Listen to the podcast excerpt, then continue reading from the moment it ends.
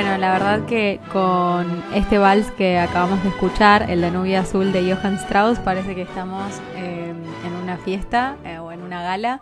Y esto se debe a, en primer lugar, que el episodio de hoy es sobre Stanley Kubrick.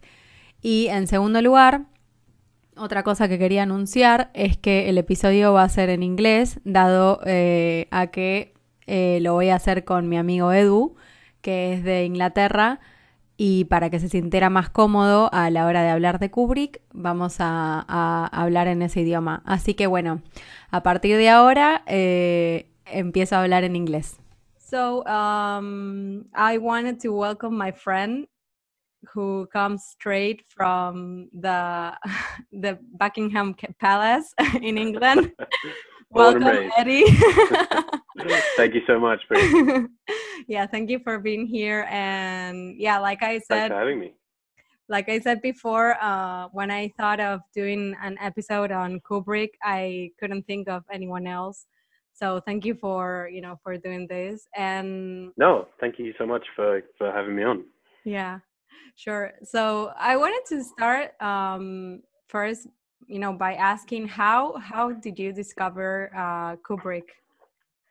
So the first memory that I have of Kubrick is actually kind of cool because I used to read well I still read um, Empire magazine mm-hmm. and they had an uh, an issue when I was about eight or nine that was the the and in it they had the 50 greatest horror movies of all time and I remember reading through it like just so excited and because I loved horror movies as a kid and um, number one was The Shining and yeah. I was like, what? Like, I hadn't even heard of it, and it like it beat The Exorcist and Alien and Jacob's Ladder and all these like classic horror movies.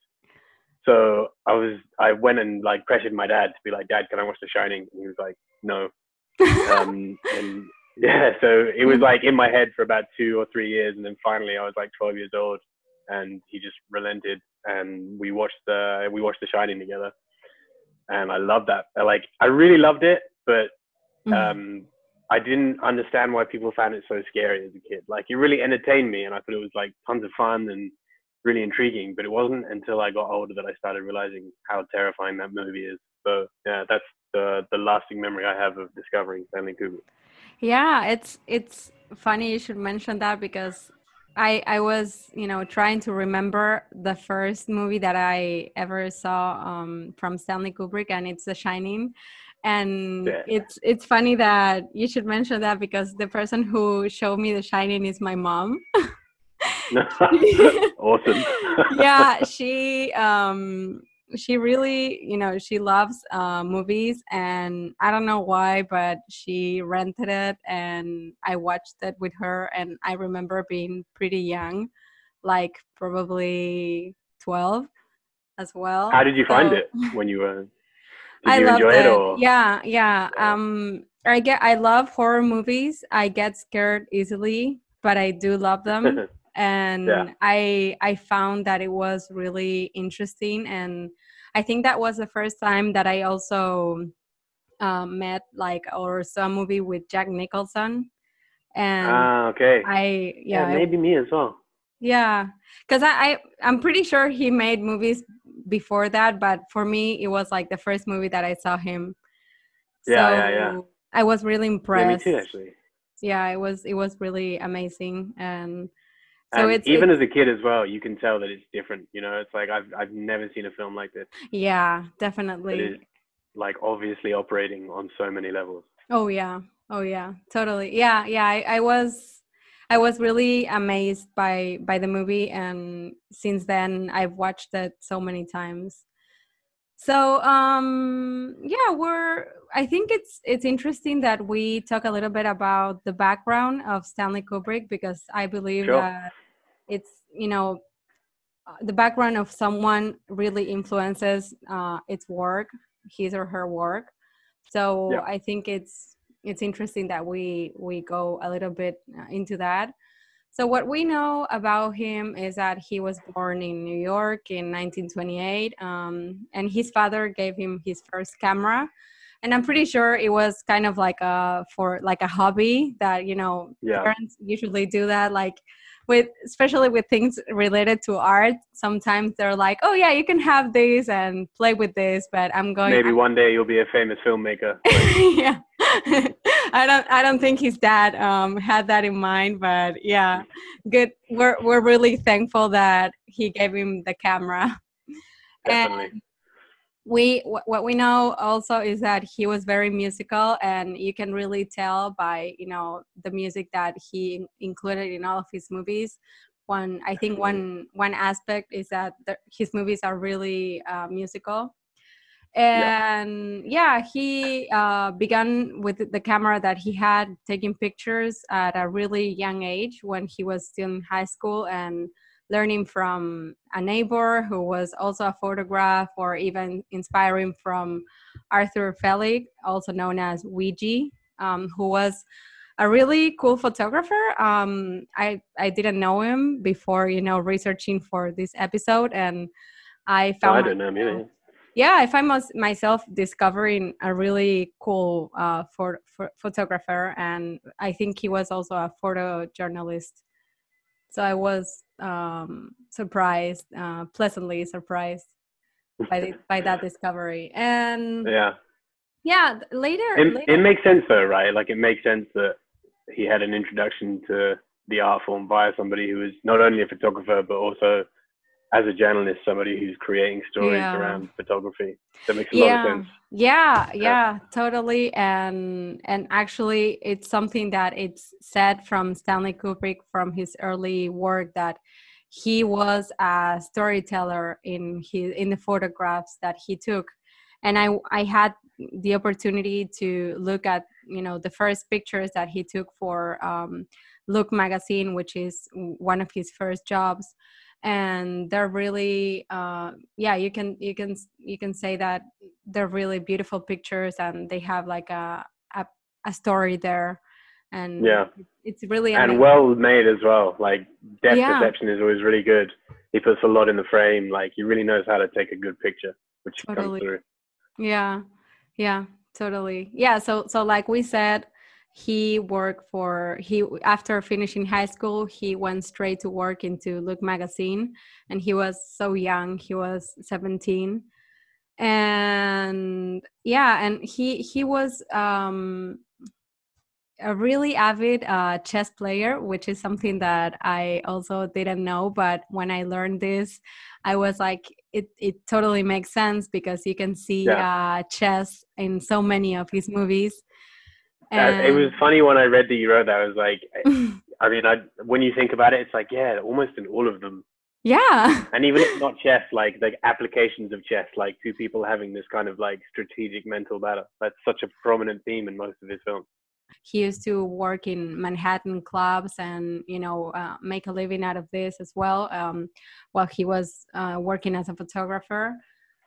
And um, yeah it was it wasn't until you know he was like 20 or something that he became uh, kind of obsessed with the art of filmmaking and began Yeah. going to screenings screenings at the MoMA and you know uh, learning about the aspects of filmmaking and yeah wh- i also learned that he spent um, many hours reading books on film theory or um, writing down notes uh, studying directors that he really admired two that uh, were really uh, mentioned in my research were uh, sergei eisenstein and elia kazan uh, Yeah.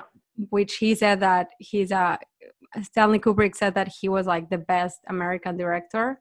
Have you seen any Eliza Kazan movies?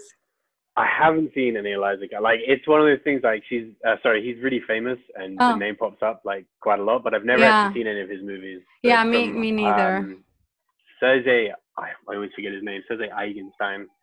Did Mhm. uh, I think he did Battleship Potemkin, Battleship Potemkin, Yeah. or however you say that Russian film, which is, I mean, that makes sense that Kubrick loved it because that film is that you can see a lot of the DNA for how he created motion picture Right. in that film.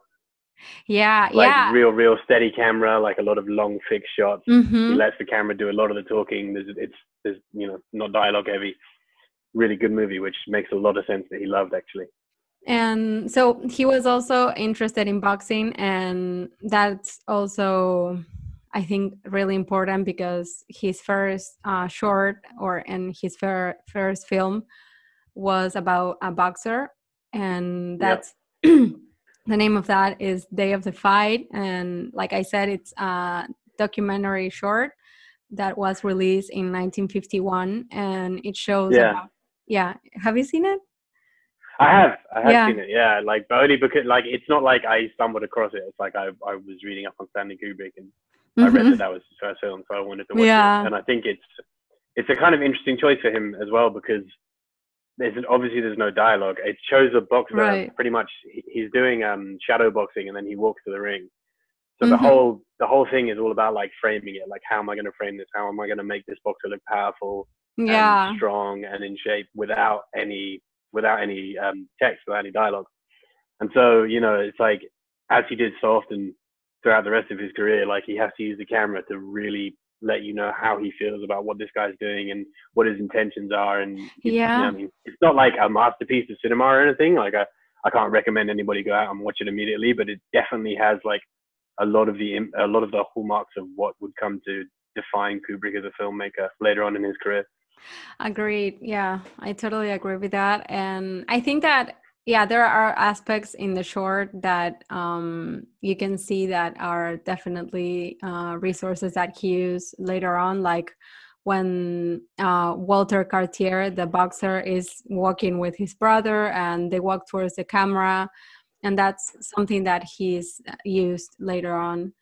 And, yeah, and the camera is dead steady as well for that yeah. whole shot. Like, yeah yeah yeah yeah and yeah it was I, you know i was surprised because uh you you know right now at the end of you know in 2020 how great he is but i was surprised to read that it was really hard for him to be liked and accepted uh, in the industry and yeah. it was yeah it was really hard for him to make a movie he would use uh, he would use all his savings to make the first like uh, films that he did he had yeah. um, a lot of help from his family and it wasn't until paths of glory and spartacus in 1957 and 1960 that he had i would say okay budgets and acceptable yeah. budgets to make a movie yeah so i think it, it goes to show that um, you know you really when you have uh, something in mind you really have to work on it and not be uh, disappointed or yeah d- yeah you got to push through to get to the the golden years that he encountered yeah. later on yeah yeah and it's i think it's an inspiration to see how how confident he was about how he he could do this that he kept trying and trying and had like a vision in his mind. And yeah. yeah and something that i i you know didn't long eh, didn't know sorry is that um he lived like the majority of his life in england. And yeah it's like a it's a really famous estate that's that's still there actually. Yeah. like i think it's called the kubrick estate now and i'm i'm not sure if it's if you can go there or not but for a while i think there was something that the public could go and view. And right. we have the Kubrick exhibition as well, which is like a um, they did that in London for a while. It has the bedroom from 2001, like exactly. It's so cool. I yeah, I've you know I've heard about the exhibition, but I didn't I didn't know that you know he he had moved really early on his life, like he was 30 or 30 something, and he moved and uh, yeah. stay there like the rest of his life and he would like work in that state and yeah. it was a really um, big mansion and he had all, all the you know filming things there so it was i knew that he had made movies in england but for some reason i thought that he had stayed in new york yeah. Yeah i think really... he just i think it was the studio system that he wanted to get away from to be like yeah. you know they'll never let me make a movie like 2001 and also i think it was around the time where when the um, cold war started that he thought you know in something might happen in new york so yeah. the us so we i'm getting out dodge yeah. Yeah so in total he made uh 16 films and we you know we really admire him so we will focus on four of them and we will uh, talk a little bit about his aesthetics and techniques. Uh, we thought that this um, could be something that was doable for a podcast episode, but we really recommend going over his whole work because it's uh, amazing Absolutely. what he's done. Absolutely. So the first movie that we want to discuss is Doctor Strangelove or How I Learned to Stop Worrying and Love the Bomb, which was made Which in is 19 a great title as well. Yeah, I, I love it. Yeah. It's it's right from the start. It's really uh, really funny, and Yeah. this, this movie was made in 1964. It was released actually in 1964. And what I read is that, like I said, he was really obsessed with the topic um, of Cold War and read over 40 military and political research books, and you know decided that nobody knew what was going on, which he was kind of accurate in that point. Yeah. and I think as well it has like um it like it shows how much like a lot of people at the time felt Kubrick Mhm. felt that the political system would not be able to contain nuclear weapons and that oh yeah, we we ha- we created something that would end up destroying the world and you know Totally. thankfully that hasn't happened yet but yeah, you, you I totally But it understand may. when you watch that film like exactly yeah yeah. 2020 has been bad Oh yeah, what a year. yeah so I, I think this this movie it's so funny and you know it's it's amazing uh and i hadn't this is a movie that i hadn't seen before that i watched for the episode and i'm so glad that um i was able to watch this movie because it you know it made me laugh and it it brought like um really uh great feeling you know of oh yeah it's like a, it's so witty and funny and in in a dark it's probably way. like the but- only Kubrick film that I would consider a comedy, right? oh Like, yeah, I- more than anything else, I think it's a comedy, and I don't think there's Totally. any other Kubrick film that you can put like that. yeah. And what I I I think um someone that it's really amazing in the movie is uh, Peter Sellers. I I was Yeah. amazed um to see him interpret three different roles and so different Yeah. from each other and Yeah. to like at times be like oh is that yeah he's um he's uh i think it was captain mandrake yeah, Captain or- Mandrake, or- Doctor Strangelove. yeah who's the and and the one? the president yeah, the president. Yeah. Is he the president? yeah and So I, every time I hear it, it's like, yeah, yeah i was um i was really amazed by yeah to see peter sellers he's such a you know such a great artist and so the Yeah. book was based on a peter george book named novel actually named red alert and at first something that I found really interesting is that kubrick um he he was thinking to do it more like a thriller but then decided to turn it into a comedy which i think was the right way to go because i can imagine you know this movie being a thriller i haven't read Yeah. the, I, yeah I you know i haven't read the novel but i think it's it's such a, a great addition to our world uh, to have Doctor Strangelove. absolutely. And Yeah, I like as well how. So I know that, um, obviously, spoiler alert. The end of the film like it ends with just the whole world being destroyed by various nuclear weapons. But I know that originally the ending that he had planned was that all of the politicians and generals in the war room would end up having like a pie fight, like throwing food at each other. so like it was you can tell that for him he was like unsure, like walking the line between comedy and you know something much darker and more sinister. And I think in the end he struck the right tone by going for the bombs, but it like it really opens up how he was feeling about it, how like this is ridiculous, this situation of very few Mhm. people being in control of, you know, the fate of everyone on the planet is utterly ridiculous. And he lampooned that really, really well oh throughout yeah, the whole film. And, you know, I, I think it's good that he didn't go for the pie route, but I think Mhm. it is kind of um that's the word I'm looking for here is, but uh, it's kind of revealing as to how he thought about the subject. Yes, and and I think that it's so it's it's a great it's one of the best satires that there are in in the world because Absolutely. Eh, eh, you know it's the the the the scenes in the war room are amazing. I was thinking, I also, I really like the cinematography. Like there are, there are various shots when they're in the war room where he mm. frames it from, you know, like various like high altitude angles looking down and just makes it look like sort of strange and sinister. But everything like aesthetically looks beautiful. Like it's all polished and designed really, really well. Um, Uh, I think totally. I think it's really beautiful film to look at Doctor Strange. But even though it's in black and white, I think it still looks great. Oh yeah, and I, you know, when I was young, like the first black and white movie that I ever saw, I think was um Roman Holiday and I was Classic. like 14. Yeah. And before that, I was I would be Yeah. reluctant to watch um black and white movies. I would think that they were really boring and you know, they wouldn't bring anything to to my life, but Out I of touch and yeah. I love them. yeah. um, yeah, I'm too really in many good with- examples of them. Oh yeah, yeah, totally.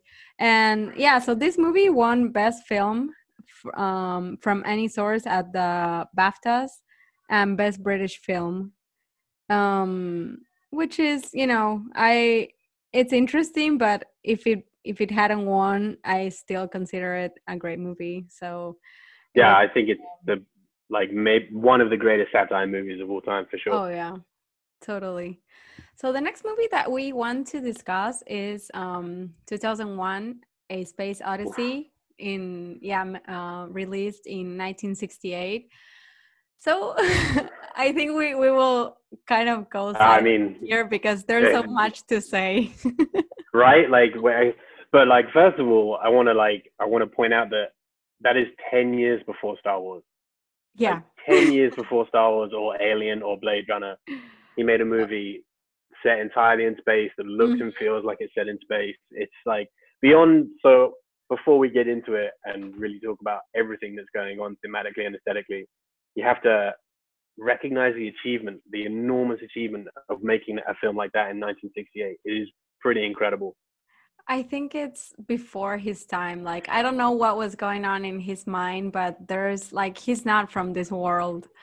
At all, because I I saw um I I, I watched two documentaries um and I saw a little bit about uh, how he made Space Odyssey and Yeah. it was like it was all like um models yeah, and and was- camera techniques and stuff. yeah and it it was it was so you know it, it seemed so simple but when you see the movie you can't believe that it, that's how it was made and what you're watching Yeah. it's amazing and like almost zero special effects, like all practical effects. You know, Right. Really incredible.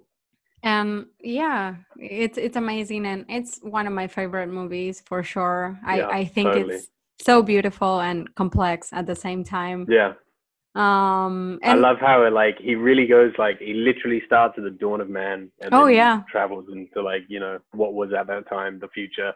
yeah Uh, it's like, and it doesn't feel like he, it doesn't feel like cheap or that he skipped anything. Like, you know, you have, Mhm. I think it's like 20 minutes to half an hour when you're with the apes. Yeah Um, i think it's a first kind of half hour everything out. yeah, right. Like, it doesn't feel rushed. It doesn't feel like, oh, okay, you No. just said from beginning of time to now.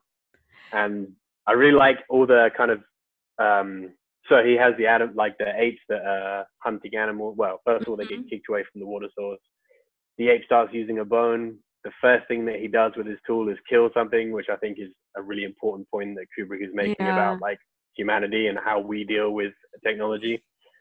And then it does that super epic, famous cut shot when he throws it into the air and it turns into a spaceship. And it's That's- just like a moment of such beauty and like cinematic magic that you took us from the dawn of man to the space age, and we don't feel like we've missed anything. It's no amazing.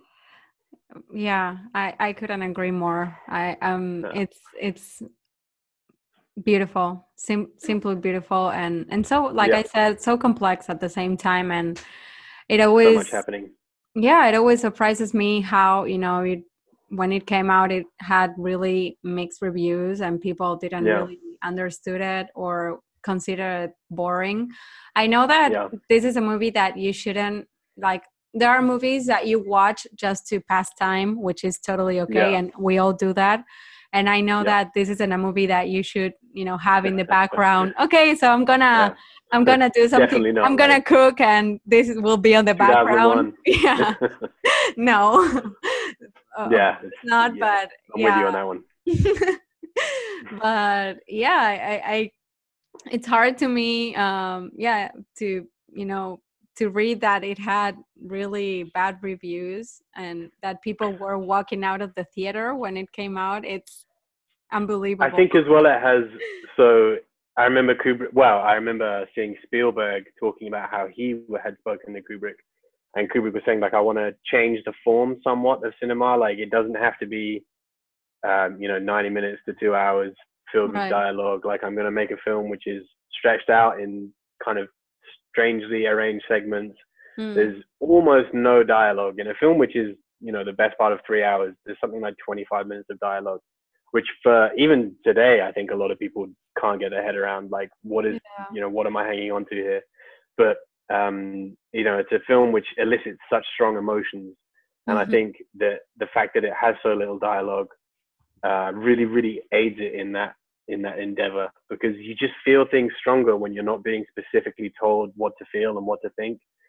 yeah. And you know, it's like I'm gonna, I'm just gonna show you. I'm just gonna show you this story. You don't need a whole lot of dialogue. You don't need a whole lot of exposition. Just watch it and feel it, and like you know, Work with like that. really get into it like that. yeah. Exactly, exactly. And when you do that, you realize like this is so much more powerful than so many other movies that take a different format. Yeah, and one like in in a document that uh, a documentary that I was watching, um, someone said some something like that. They said that you know the movie is really philosophical and in a way spiritual. So it it's understandable why you know it takes um, some time to sink in and people would find it um, boring. But um, I think we we should all give it a chance and see what you Yeah. know, what happens. And when yeah, and when you said that you know there's uh, a little dialogue, that's really uh, interesting about the movie, and that I agree that it's incredible that it's that way because the sounds of the movie are fascinating. Oh, sound And the design in that film soundtrack. yeah, incredible, Soundtrack and sounds are so so incredibly crafted and you know so spot on. I I, I Yeah, I'm always amazed. Um, I love that uh, that he used uh, waltzes and classical yeah. uh, classical songs. Uh, the waltz that it starts with, um, I think. Uh, uh, what was the name? The the blue Danube. The Yeah, so- yeah. Well, that one Blue we Danube. I don't know how to say it. yeah Danube yeah Blue Danube. Um, in Argentina, they use that waltz in weddings. Like uh, the first bride and groom um, dance, they use Yeah. that song for some reason. I don't know if uh, it was inspired by Stanley Kubrick or what. I like I like to think that it was. Me too. But it also, I mean, to some degree, it's like it is a waltz, and in the film, Yeah. it uses it as a waltz when you have like the the spaceship and Whoa. the space station, and as it's docking, they have that beautiful dance in space, and he Well, films it from all those kind of like interesting. angles changing around it and moving. Yeah, it's interesting that you say that because um, his wife asked him, you know, why you used a waltz uh, in the movie, and he said because everything in space turns turns, and you can be out there without going in circles like a Yeah, like a waltz. So yeah, it's it's amazing it's a wonderful mind, right? Like, Yeah. good point. it's it's I think it yeah it's it's incredible how how his mind works. So um the third movie that we want to analyze is The Shining that we already talked a little bit about that but we can talk Yeah. a little bit more because it's so great. This movie was released in 1980 and like I said before I have seen this movie so many times and each time Yeah. it's amazing and you know I think as well, like I, I could comfortably say that The Shining is my favorite Kubrick movie, and you know I love them all of them. Like I don't think there Yeah. are I don't think there are any bad Kubrick movies, but The Mm. Shining I really really love. I really think it is like without question, personally, the greatest horror film of all time. I don't think I think it's peerless. Like I honestly Yeah. don't think there is anything that comes close to And how I- good The Shining is. I think it was like a kind of like a school, kind of like 2001, a school for so many other movies that came after that. Um the shining it's like uh yeah like the school of horror movies you if if there was like ever a school of horror movies the shining would be watched like um Absolutely. on the first day of school and yeah. it's it's so interesting as well because it's it's like astonishingly complex mm-hmm. but really like on the surface it's a real simple film you know you just have like a, a small family they go up to an isolated location yeah. and get trapped there alone. But what unfolds and you know the constant subliminal messaging that is being passed on to you every second throughout that film is it just elevates it to a standard which I don't think any other film has matched. And I think that's really clever how he did that. How you can watch it as a really basic horror movie. You know, if you if you don't want to get involved in all mm-hmm. the shenanigans that he's got going on, yeah. other levels, then it is still a, just a great movie about a guy that goes nuts in the mountains but also it has all of these other like connecting themes and just oh I can't say enough about how much I love that film. Uh, yeah, I totally agree. And like, yeah, I think this like this is a movie that you could watch probably without paying too much attention. And like, I think it's you know you can see in in other movies that probably took this as an inspiration uh, elements replicated, especially in this uh, in this genre like we said yeah. uh, the isolation the madness supernatural also the yeah. um, like the nostalgia for a, another uh, era you know um, yeah. when everything Has was classical better ballroom feel like, yeah. so i like um, as well how he um he if you watch that film there are a lot of like impossible like there are a lot of impossible geograph- geographical locations mm-hmm. quite hard to say so um, there are doors where there shouldn't be doors there are windows where it doesn't make sense. When Jack is on the um, tricycle, at one point he goes past the elevator, and then on the other side of the elevator there are bedroom doors, and there's things like that which never get pointed out. Like nobody ever makes a big deal out of it, but subconsciously you are very mm. aware that something's just not quite right, and it makes you feel uncomfortable. And you know that's a that's a really kind of incredible trick from a director to just use uh, to use that to use that technique, to use impossible spaces, to use things that your mind might subconsciously notice to make you feel uncomfortable and ill at ease. Yeah. And it, you know, it's the the the, sh- the hotel, which is kind of a character in some ways. The hotel has an illusory effect on everybody inside, almost like a drug, and right. nothing is normal and nothing is correct when you're in it. And I think that's a really important part of that film and at the same yeah and at the same time everything is so um symmetrical and neat and yeah it's like the yeah it really uh screws with our minds where you, you can see yeah. everything it's really it's well on the surface but if you scratch a little bit it it's madness and hell totally so and it's interesting when you talk about i mean even even down to the twins being symmetrical oh, yeah. there is so much symmetry in that film. Right. The last uh, film that we want to analyze is his last um, film and his last work, which is Eyes Wide Shut, which came out in 1999. And he considers this film to be his greatest contribution to the art of filmmaking.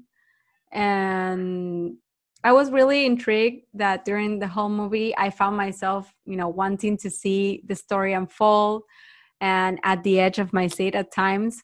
It this is yeah. also um, um it would be considered I don't like to talk about how long the movie is, but it would be considered like a long movie and yeah. I didn't f- feel like that at all. It's really dynamic and it it's constantly um, taking you to yeah to w- wanting you to to see what's going on or what's coming yeah. and I, I really love that about the movie it's really dynamic and yeah no i i think that's the perfect word for it actually like it's very engaging yeah and i had um sorry yeah, go no no no go go ah so I, I remember kubrick once said that editing is the the only aspect of filmmaking which is unique to filmmaking. Mm. So everything else, everything else when you're creating a film is photography or sound design.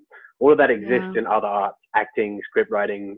None of that is exclusive to filmmaking. But editing, like when you're creating your film in the editing room, that's the only part that is unique. and Eyes Wide Shut, I think, is a really good example of that because it's such a clean, focused, uh, finished product. And you know, there's like the famous story of he made Tom Cruise walk through a door. I think over a hundred times. like a yeah. five second shot of Tom Cruise walking through, he made him do over a hundred times because it was, you know, that perfection was so important to him. And I think I maybe one of the reasons he considers it his greatest contribution to film is because mm. um, for what he considered filmmaking, it's maybe the, the most well made.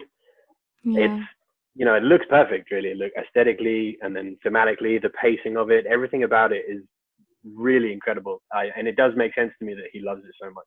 Oh yeah. Um, I really love the the the storyline of people having like you know people who are not young having like a you know a sexual awakening Oh yeah. You, you don't need to be young to discover yourself, and you you, you know you, there you have many chances in life to explore things that you enjoy or right. to discover new things about yourself. And I really like that about Kubrick, which you know a criticism.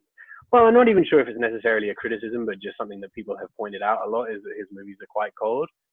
But I think um, the Eyes Wide Shut has does have a lot of warmth in it, and mm. like does have kind of like a lot of passion involved in it as well. Oh yeah, uh, yeah, I agree, and I, I, I think you can you can see it also in in the way that this couple is trying to you know work things out that are you know what what I think it's amazing is that you can see that like in the surface and this is something that he does constantly with his movies in the surface you can see that anything is wrong but the things yeah. come out like to the surface that are there and that are constantly um, going on and yeah. you can see like the way that they talk um, about the dreams and how he tells her you know that dreams are not always dreams um, sometimes they're like a part of what you are really thinking and so yeah i think it's it's really incredible how he he uh, su- succeeds in portraying um, the problems that are beneath the surface of a couple. Yeah, totally. And how they are lurking just beneath the surface as well. You don't have to dig so deep yeah. to find out that you've got a mountain of issues going on, which I, right. I really like that as well. But it also is like a, I think it also is a really beautiful film. Like like you mentioned earlier about The Shining, I think Eyes Wide Shut also has a really beautiful color palette. Mm-hmm. Um, I love a lot of the interior takes that it has, where even though you're inside and it's obvious that there's walls and a roof, it feels very spacious and very open. Yeah. Which you know, thematically, you can link that to two people who are trying to be more open, who are trying to explore themselves more. Oh, I think the cinematography, cinematography in that I film agree. really reflects that. Yeah. Yeah, and I, I really, I, I, I gotta tell you and be honest that um, I, I like Tom Cruise, but I've never really thought that he was a great actor. I'm sorry, yeah. but I really enjoy no, no. I really enjoy him uh, in in that movie, and yeah. I thought that is it's one of his best uh, actings.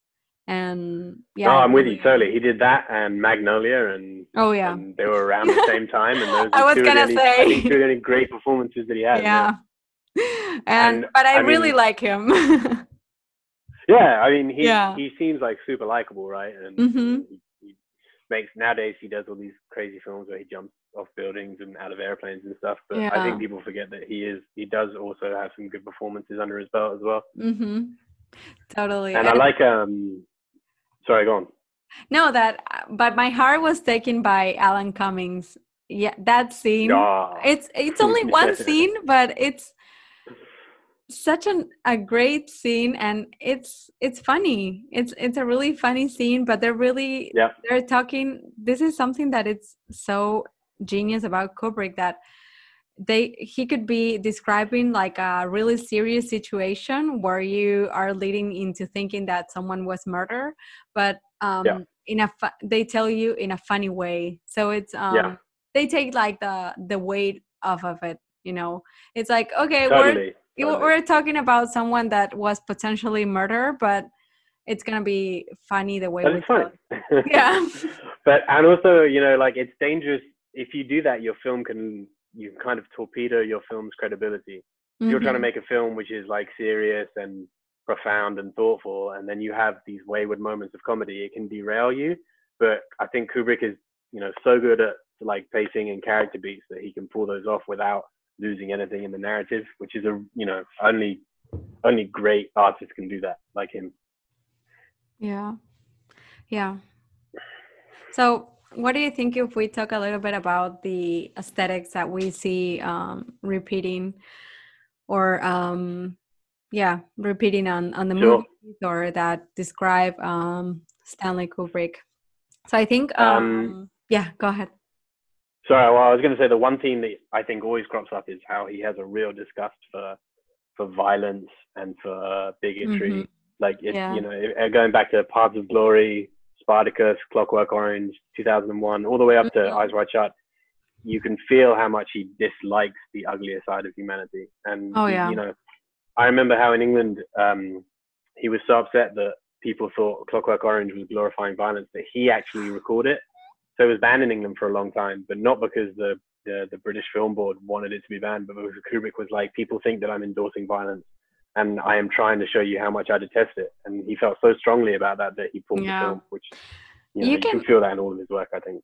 Yeah, and you can also see that in like Full Metal Jacket. Um, I oh. don't, you know, that's a movie that depicts um, the the American um, military McDonald's and yeah, it's, yeah, it's, so, like it's it's you know so spot on the way that he depicts that that that it's amazing because you can and you can you can tell that it's a criticism there's no way Absolutely. someone could so watch strange. it yeah i don't i don't think someone could watch it and say like oh I, I can't believe he endorses, you know, how the the military um, training it's okay, or or how yeah. they treat how you know, yeah, exactly how how people get treated in war zones, how the yeah. price of life is so cheap, mm-hmm. how we dehumanize each other. There's I I completely agree with you. I don't understand how anybody could could view that as an endorsement of what's on display. No, I think which is you know an interesting yeah, point in film because we have such a real problem now with people wanting to uh, people wanting to put the blinkers on directors and say what you can and can't have in film. But it's like, look, just because it's on film, it, it doesn't make it an endorsement. And Stanley, mm-hmm. Stanley Kubrick's wonderful back catalog is testament to that. That you don't have to be endorsing what you are showing. Right, and I think that. Um, of course, I I never uh, met him in person, but I I think that by showing um these crude aspects of humanity what he was trying to tell the the viewers is that this is how humanity can be and we can avoid going that way and you yeah. know he he would take the the worst aspects of humans and and show them to you to to the worst level and then yeah. maybe you can as a viewer you can be like okay um, this you know the the the learning that I take from this is that I don't want to uh, get to that point, or I don't want to be yeah. like that. And like think- it's it seems crazy that if you watch Doctor Strangelove and Full Metal Jacket, you could only come away with the impression that war is awful. You know, there's right. no other impression you could get from those films, right? Like yeah. yeah. So I'm going to shine a light on something which is so awful and force you to confront it so that you are aware of what it is agree totally agree and yeah and and also like well full metal jacket we it's not the movies one of the movies that we had listed but it's such an amazing movie that i yeah. think when when you you know when you finish the movie my my perspective was that you know it, i was kind of sad because um it's it's sad to see how they take um boys who have like uh, really good personality and how they crash them to turn them in turn them into weapons so yeah. it's it's really sad to see that and what that can can mean for someone and what uh, how they can drive those um, those boys into madness um, yeah.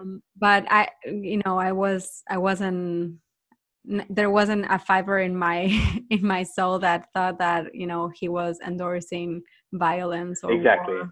exactly. And i think as well it it it it has a distaste for the military and how yeah. the first half of that film is the whole is almost all the training camp and you show mm-hmm. how they take these young men break yeah. them down to absolutely nothing. At one point they literally regress to being you know babies. Right. And then you build them back up. And that's how you create people that have no issue with murder or sexual assault or you know Mhm. military invasion like if you Yeah. want people to be okay with what you're doing then you're going to have to break them down a little bit and i think that's probably a critique of the military to some degree Uh, yes, yes, I totally agree.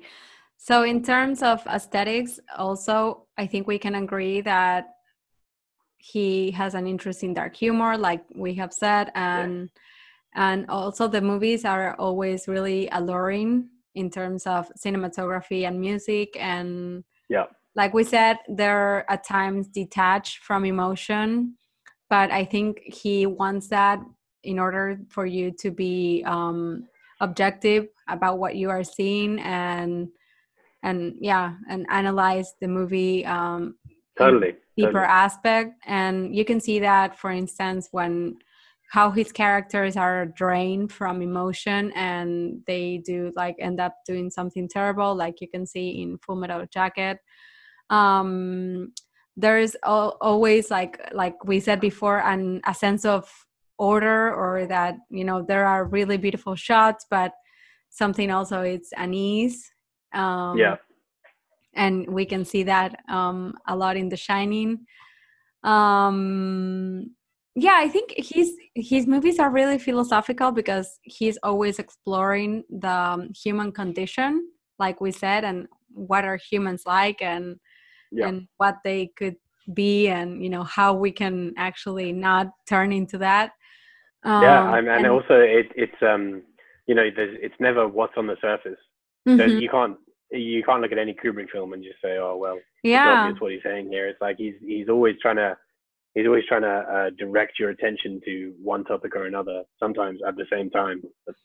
Right. Yeah. And he, he also said, like, you don't find reality only in your own backyard. You know, in fact, sometimes that's the last place you'll find it. And that's, I think that's why he, um, he uses this resource to show you something that he really wants to criticize, but by using like dystopic environments or futuristic or past, like in Barry Lyndon. Um, yeah. for you to like remove from the present and be like okay um i can see what you're trying to tell me Yeah. He's like like we said his pictures are really uh dynamic and symmetrical um they're not still picture pictures. Um he really works in the concept of eternal return or eternal recurrence which is the idea that everything repeats over and over infinitely across time and space. And you can see that clearly in the shining or in 2001 um and he i think that like we mentioned he he's a perfectionist of his work um Totally. he's he's such a, a great artist he's i think he's like the definition of an artist Yeah, I'd agree with that. yeah his movies are really multidimensional um there's like so many things going on at so many like all the time and that you can i, I think that's why you you can watch the movies over and over and find different things at different times Yeah. which is have such rewatchable value. Like you can endlessly Oh, yeah. rewatch Kubrick movies, and every Yeah. time you'll find something else in them. and i think that's that's really fascinating about him as well and so in terms of technique what we can find is that his movies are um, well really sophisticated and he managed he manages that by really being passionate about what he was doing and i i, I think that he was an autodidact he he really um you know put himself out there and read books and watch Yeah. movies and he he didn't go to college but which is i think um really interesting because there's like a whole system that tells you that you can only achieve things by going Yeah. to college or you if you go to college you're gonna be And Really you might also smart. learn, you know, that if you go to college, it's you know, this is how you make film. They'll teach you, okay, this is how you've got to Mhm. do this. yeah Whereas and Kubrick, it's like I'm going to do whatever I want because I know exactly what I'm doing. I'm so And comfortable think- in this medium. yeah and i think he was like really critical about like the whole school system especially the american school system he he would say Yeah. that it you know it would um lead you away from critical thinking and which i think I, I totally agree. And yeah, and I like as well how so Stanley Kubrick has often refused to talk about his films because you, are oh, not yeah. supposed to be given the answer. It's like, look, if, if you want to, yeah. if you want to get into this, if you want to get involved in my film, then go and watch it and analyze it and study it. And you, like you said, use critical thinking. Like, yeah. Think about this. Don't just ask. Don't just come and ask me what it means and expect me to spoon feed you answers. Yeah. So going back to uh, the technique, he was one of the first directors to use uh, a Steadicam which is like that when, amazing tricycle shot in the yeah right yeah, and when yeah. yeah. when the camera is like mechanically isolated from the operator um yeah so you, i like as well when we're talking about technique sorry sorry to interrupt mm-hmm. you again no it's okay I had, uh, came across this point that when he's using the tricycle obviously oh, yeah. that's like a visual technique but you'll notice as well that sound plays a huge part of that scene because the tricycle goes between the hardwood floor and the carpet right it creates that like strange rhythm which is another incredible technique that he uses because as sound and music are an enormous part of how he presents his motion picture. And I think that scene with the Steadicam is really interesting because it has two of his really dominant display, dominant techniques on display of that like important sound design and a very clear like visual structure. It's, it's wonderful. It's it's amazing actually yeah and he um well he uses the one perspective uh resource as well where you know we've seen it in in so many of his movies where all the lines appear yeah. to lead toward like the the point and yeah that creates like a sense of depth and it's it's it draws you to the image which is really yeah it's like you you know what you should be looking at in a kubrick movie you know right. it looks wonderful but your eye does not get lost aesthetically you know what you should be looking at Right. yeah and one thing that i read that i didn't know was that like for barry lyndon which uh, was released in 1975 he um well this this film was um it, it was filmed in natural candlelight and yeah. that's the way he wanted to do it and he for that you know in order to do that he obtained uh, lenses developed by carl zeiss which were also yeah. developed by um, to capture the side uh, the dark side of the moon in 1966 so it's i think it's it goes to show once again the you know how what a perfectionist he was and to what extent he wanted to have yeah. things um, perfect for for his film. And I know that uh, how much he detail he put like into it. Totally, and and yeah. I know that at one point he thought about that he wasn't going to be able to make Barry Lyndon because you know yeah. his option was like I can only film this with candlelight. Like I want to tell my story filmed by natural light, and if there isn't a lens to do that, then I'll either make one or I can't make Amazing. And you know, it's a yeah, Stanley Kubrick all over, I guess. Yeah yeah and so so for the sea seafarer um he it was his first color movie in release in 1953 and he used a dolly shot this is something that i yeah. as well which is um, when the camera is placed on rails to follow the subject that is being recorded and that that's another technique that would uh, become like a signature for him. And i knew that that was like a technique used in recording but i didn't know that that was the name of the of that technique. Yeah. And yeah the the killing another of his movies was also a breakthrough because he used non-linear narrative um, which was the basis for other movies and you can see that um, that resource used in so many movies which is yeah I know. so um, things that he has said about his work or that others have said um, well, it was said that he was uh, really, you know, family man, and he was, for some reason, the the press would portray him as really uh, isolated and not yeah. social. But um, from you know the documentaries that I've seen or what I've what I've read. Um, I've read that he was uh, really likable and really social with his uh, with his family and with his friends, and that it was someone that you wanted to have you know around you and someone that yeah. uh, you you really respected and someone really interesting to to have around. I think as well it shows you it, there's something weird about Hollywood, which is like, wait, this guy doesn't want to be covered in paparazzi all day. Yeah. He wants to have his own space and make and spend time with his family. So we'll paint him as a weird loner.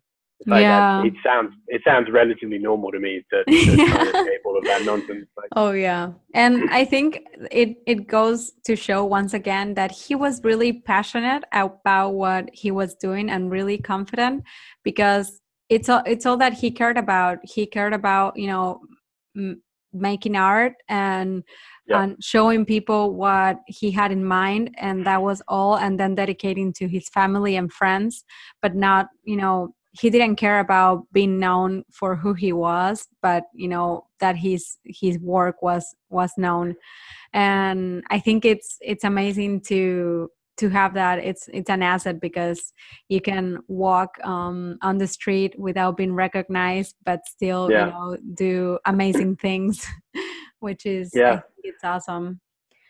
So um I, so we're gonna we're gonna uh listen to uh, something that he he said that I think it's really great. And this is what I think it breaks down or explains um Kubrick like in a nutshell. And he would yeah. say he he gave only like a couple of interviews and this was um, taken from a radio interview that he he gave.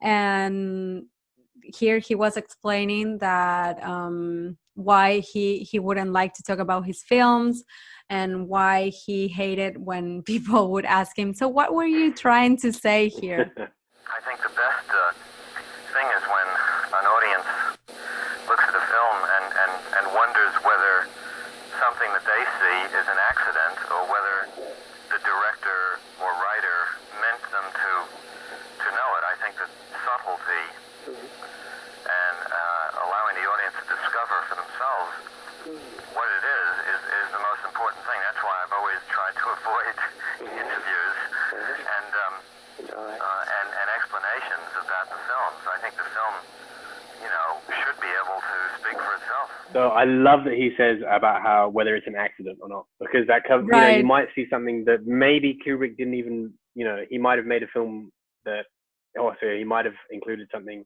which you read into, which was not at the forefront of his mind and that he didn't want to put in his film. But if you found it and if it's meaningful and it resonates with you, then that's a good thing. And that's why I should not talk about this because I don't want to tell anybody that what they feel is wrong.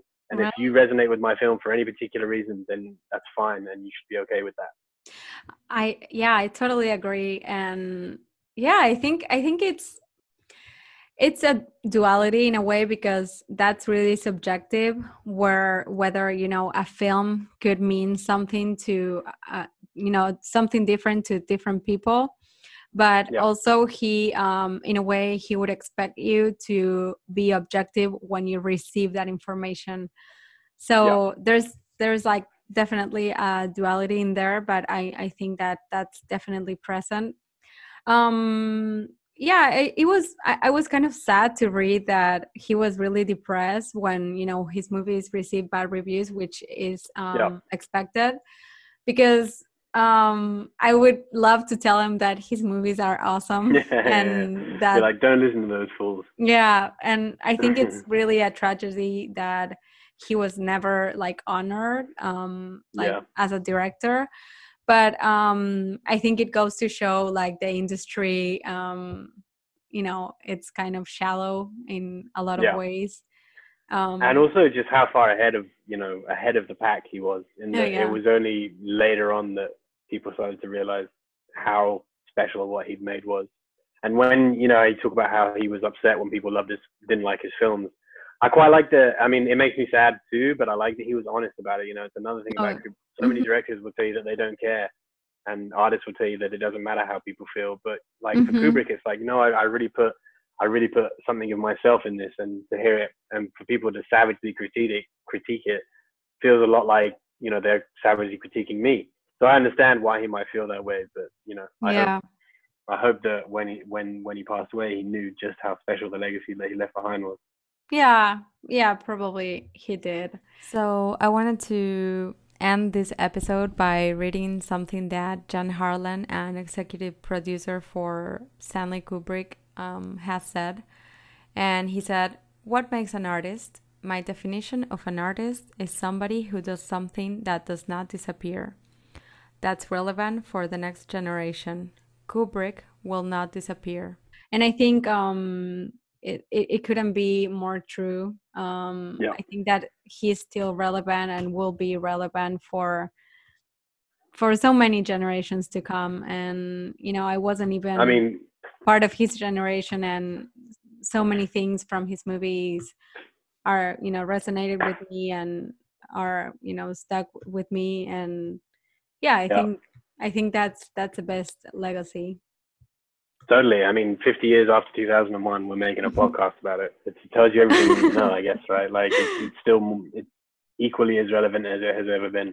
Yeah totally. think, yeah. okay well that's that's the end actually. Um i think we could talk like hours and hours about uh stanley kubrick um, yeah, we but we but we won't but we won't. Or at least not not in this episode. So yeah. i wanted to thank you um, edu for you know for for being part of this uh, episode and for contributing not at all. it. it was a it was a pleasure. Thank you so much for having me. Yeah and so we're gonna go with um, a song that it's from dr strangelove the the song that um, it's at the end of the movie it's called We Will Meet Again by Vera Lynn. So I hope uh, you all enjoy it and go watch the Stanley Kubrick movies. Bye bye. Bye, thank you so much. but I know we'll meet again some sunny day.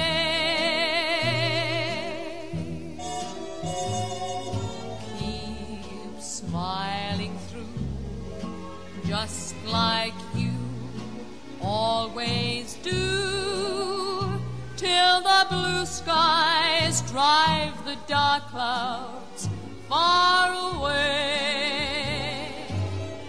So will you please say hello to the folks that I know?